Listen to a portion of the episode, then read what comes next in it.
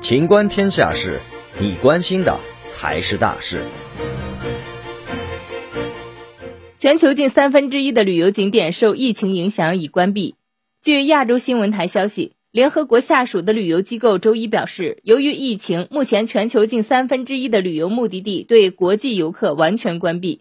二月初，全球两百一十七个目的地中有六十九个目的地及百分之三十二的目的地对国际游客完全关闭。包括亚洲和太平洋地区的三十个，欧洲的十五个，非洲的十一个。